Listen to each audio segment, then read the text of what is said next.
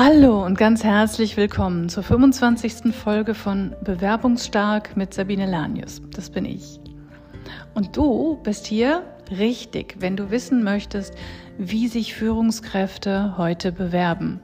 Vielleicht bist du ja gerade selber dabei, dich beruflich neu zu orientieren. Und dazu bekommst du hier jede Woche hilfreiche Impulse und Expertenmeinungen. Heute gehe ich auf die Frage ein, die mir ein Coachie vor ein paar Tagen gestellt hat. Wie ist das? Gestaltet man einen Lebenslauf heute eigentlich universell oder individualisiert man ihn besser für die jeweilige Position, auf die man sich gerade bewirbt? Ja, was meinst du? Los geht's!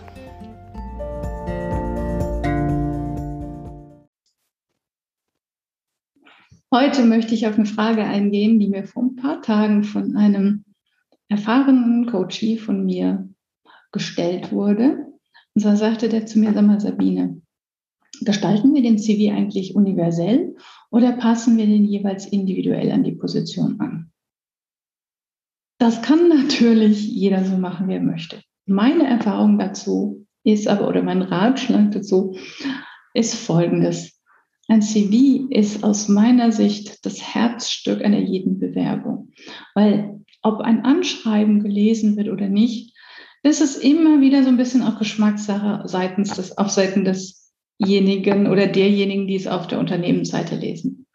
Aus meiner Erfahrung ist aber der Lebenslauf das, was zuerst gelesen wird und wo, worauf basierend man dann entscheidet, liest man noch weiter in die Zeugnisse, vielleicht in das Anschreiben etc. Und der CV ist aus meiner Sicht sowas wie die eigene Werbebroschüre. Also er transportiert Persönlichkeit, Kompetenzen etc. Und okay, jetzt, du, jetzt, könntest du mir natürlich antworten und sagen, ja, Werbebroschüren werden aber auch nicht angepasst. Gute schon. Ähm, ich möchte einfach mal auf ein paar Fehler eingehen, die ich immer wieder sehe und die man wirklich mit ein bisschen Reflexion ähm, gut vermeiden kann. Was ich zum Beispiel immer wieder sehe bei einem Lebenslauf ist, dass Führungskräfte, ich sage über 40, dazu neigen, Lebensläufe zu haben, die vielleicht acht, neun, bis zu 15 Seiten, habe ich schon gesehen, haben. Das passiert häufig deshalb, weil sie meiner Meinung nach der alten Maxime folgen der Vollständigkeit. Ähm, Ganz früher gab es mal die Maxime der Vollständigkeit. Ein Lebenslauf muss vollständig sein und selbst wenn zwei Wochen fehlten, war das, also es grenzte an, eine Katastrophe. Das hat sich heute wirklich deutlich geändert. Heute geht es nicht mehr um Vollständigkeit in dem Sinne, sondern primär geht es um Relevanz. Weil wenn jemand mit Mitte 40 bis Mitte 50 Lebensläufe gestaltet. Im Gegensatz zu früher, nämlich auch, wo Aufgaben aufgeführt werden, werden die halt unglaublich lang. Dann ist die Frage, wirklich das zu selektieren, was für die Position, auf die ich mich gerade bewerbe, relevant ist. Und das ist die große Kunst. Und da kann das sein, dass man immer wieder den Lebenslauf anpassen muss. Mein erster Tipp wäre, sich zunächst mal eine, ich nenne das immer eine Brutto-Variante, also eine Long-Version, eine Variante des Lebenslaufs zuzulegen, wo wirklich alles drinsteht. Aber die würde ich nicht empfehlen zu verschicken, ähm, sondern dann jeweils auszuwählen, was stecke ich an diese Position oder diese Position. Ähm, vielleicht ein Beispiel dazu. Ich habe mal einen Maschinenbauingenieur beraten, der im Anfang 50 war und im Laufe der Jahre sich immer mehr in die Richtung Vertrieb von technischen Produkten entwickelt hatte. Er hatte auch einen sehr langen Lebenslauf, weil er sowohl seine technischen Aufgaben als auch die Vertriebsaufgaben darin aufgezählt hat. Jetzt hatte er vor, beruflich die nächste Position auch wieder im Bereich Vertrieb so auszuwählen. Und das war das Entscheidende. Das heißt, wir haben dann aus dem Lebenslauf, wir haben den Lebenslauf dann fokussiert und besonders in verschiedenen Stationen, die er gehabt hat, herausgearbeitet, wie er sich sukzessiv immer mehr in den Vertrieb hineingearbeitet hat.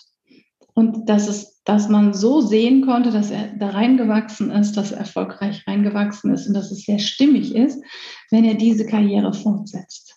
Und für jemand, der eine Position besetzen will, wo es um eine vertriebsorientierte äh, Position geht, dann brauche ich die ganzen Details von vor fünf Jahren in Richtung Technik gehen.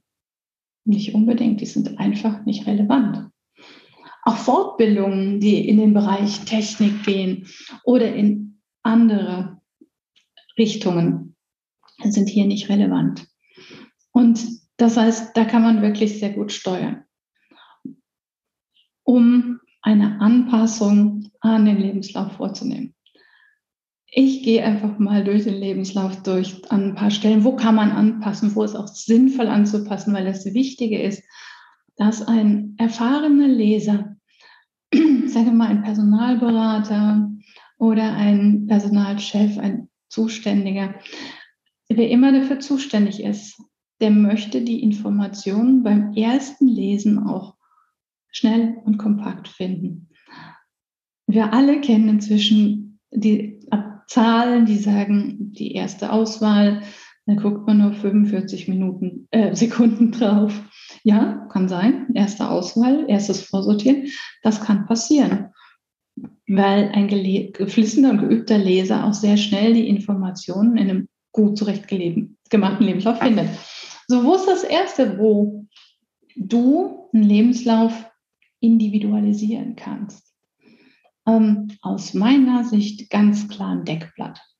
Jetzt ist das Deckblatt, seit es es gibt, umstritten. Und das kann ich verstehen, weil ich habe auch schon viele wenig sinnvolle Deckblätter gesehen. Aber ich habe auch schon viele sehr sinnvolle Deckblätter erstellt. Aus meiner Sicht ist ein Deckblatt eines Lebenslaufs erfüllt er eine ähnliche Funktion wie ein Deckblatt eines Journals, einer, eine, eines, sei es ein Wirtschaftsjournal, Frauenzeitung, was auch immer. Ähm, stell dir einfach mal Folgendes vor. Du stehst in einem riesengroßen Zeitungskiosk, am Flughafen, am Bahnhof, wo auch immer. Und du hast, du suchst nach Informationen Du hast Lust, was zu lesen oder du suchst noch Informationen. Dann gehst du zu der Rubrik, wo du vermeintlich diese Informationen findest. Sagen wir mal, du interessierst dich für Eisenbahn, dann gehst du zur Eisenbahn. Wenn du dich für Aktien interessierst, wirst du in die Wirtschaftssektion gehen, wohin auch immer. Dann gehst du dorthin und in diesem Bereich wirst du die Deckblätter der dort ausliegenden Magazine screenen. Und das Deckblatt, was entweder dich aufgrund des Fotos, was drauf ist, lockt, oder aufgrund der Überschriften und der Themen, die angeteasert werden, das wirst du dir wahrscheinlich kaufen.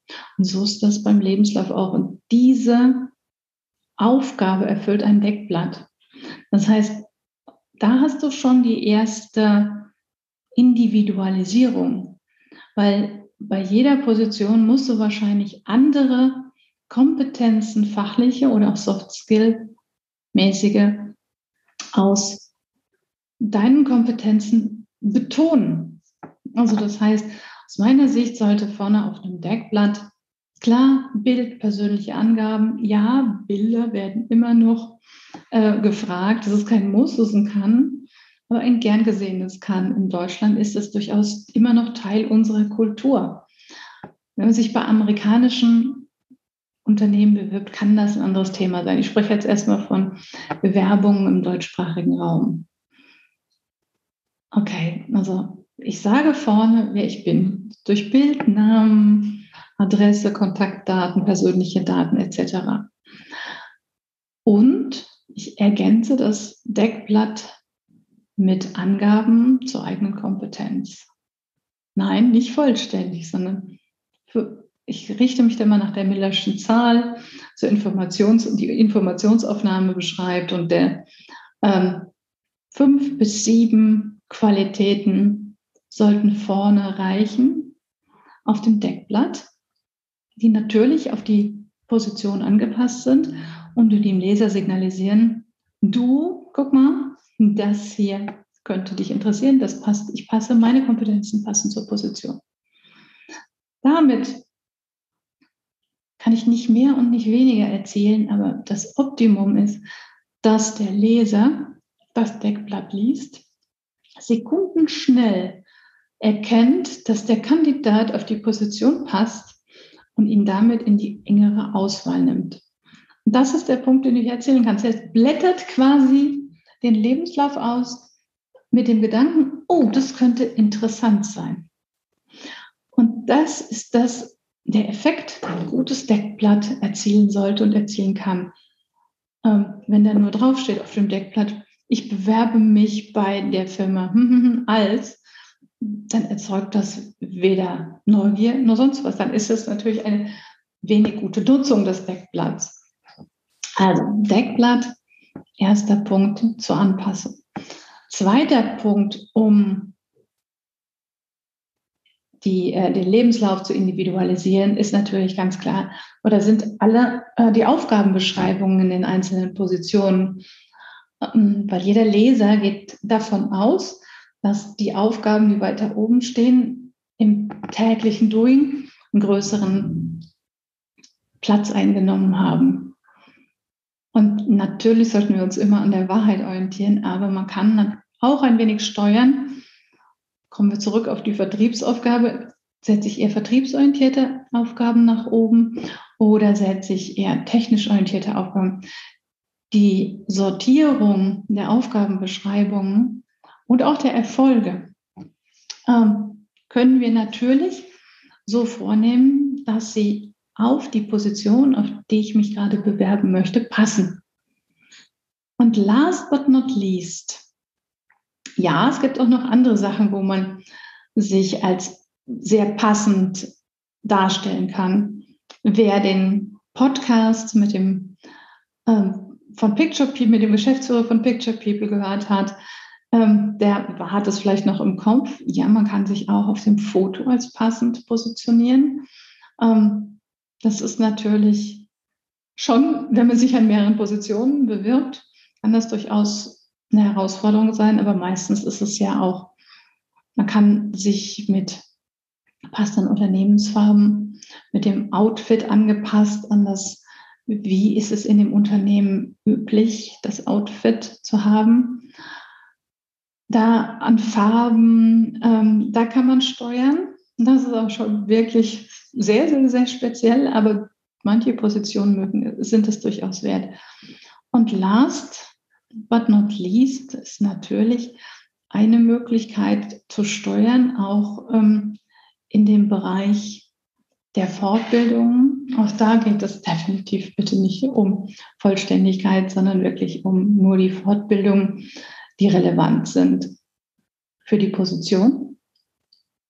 Und ähm, auch im Bereich Hobbys kann das durchaus ein Punkt sein, der sehr interessant ist und der sich später vielleicht in Match verwandelt. Ich erinnere mich da immer gerne an eine Kandidatin, die ich beraten habe, die eine besondere Vorliebe für ein alteingesessenes Frankfurter Bankhaus hatte. Also sie sagte, ähm, mein Hobby ist Kunstgeschichte und dieses Unternehmen sponsert hier in Frankfurt mehrere Museen und auch immer wieder kulturelle Events. Und das heißt, sie war da jemand, der das Unternehmen sehr gut repräsentieren konnte, ähm, die einfach auch extrem gut in das Kundennetzwerk und Beziehungsnetzwerk der Bank passte. Und das war nachher einer der ausschlaggebenden Punkte für Sie als Kandidatin. Also ihr seht, es gibt viele Möglichkeiten, den Lebenslauf zu individualisieren. Und es lohnt sich aus meiner Sicht immer, weil ein erfahrener Personaler oder Entscheider wird es auch sehen. Man sieht es, man sieht es, äh, wird es sehen, ob der Lebenslauf angepasst ist, ob sich jemand Gedanken gemacht hat über, wer liest ihn, mit welcher Intention liest er ihn, ähm, oder ob das sozusagen ein, ein Standardlebenslauf ist.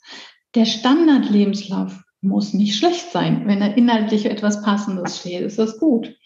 Aber ha, habe ich da beim Lesen das, und der Unterlagen das Gefühl, dass derjenige sich Gedanken gemacht hat über die Position, die es zu besetzen gilt und dass er die Informationen entsprechend aufbereitet hat, dann hat derjenige definitiv dem Standard-Lebenslauf gegenüber einen echten Vorteil. Ja, das macht mehr Arbeit.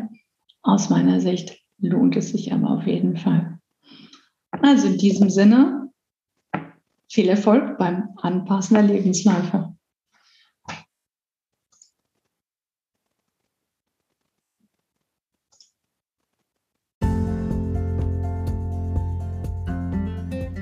Das war Folge 25 von Bewerbungsstark mit Sabine Lanius. Ja, und schön, dass du heute zu Gast bist. Und ich möchte einfach dich nochmal auffordern, deine Anliegen oder Fragen zu dem Themenbereich, wie sich Führungskräfte heute bewerben, gerne mit mir zu teilen. Du kannst das gerne zum Beispiel unter den Videos schreiben oder mit mir auf LinkedIn in Kontakt treten. Ähm, wo auch immer du das gerne loswerden möchtest, bitte hinterlass mir deine Meinung, deine Fragen. Ich werde gerne auch in den folgenden Podcasts auf deine Fragen eingehen. Ja, und wenn du dranbleiben willst, dann weißt du ja, was zu tun ist. Dann abonniere gerne diesen Podcast. Noch schöner ist natürlich, wenn du die Folge positiv bewertest, wenn sie dir gefallen hat. Und last but not least, nochmal ein ex kleines Extra für dich, falls du es noch nicht kennst. Auf meiner Homepage www.sabine-lanius.de gibt es einen kostenfreien Guide für dich mit elf Vorschlägen für Einleitungssätze für überzeugende Bewerbungsanschreiben. Wenn du gerade vielleicht dabei bist, dich mit dem Einstieg in ein Bewerbungsanschreiben zu beschäftigen, könnte das ein sehr hilfreiches Tool für dich sein. Ähm, den Link findest du natürlich in den Show Notes und ansonsten schicke ich dir herzliche Grüße und ich freue mich, wenn wir uns wieder hören oder wieder lesen. Bis dann, ciao.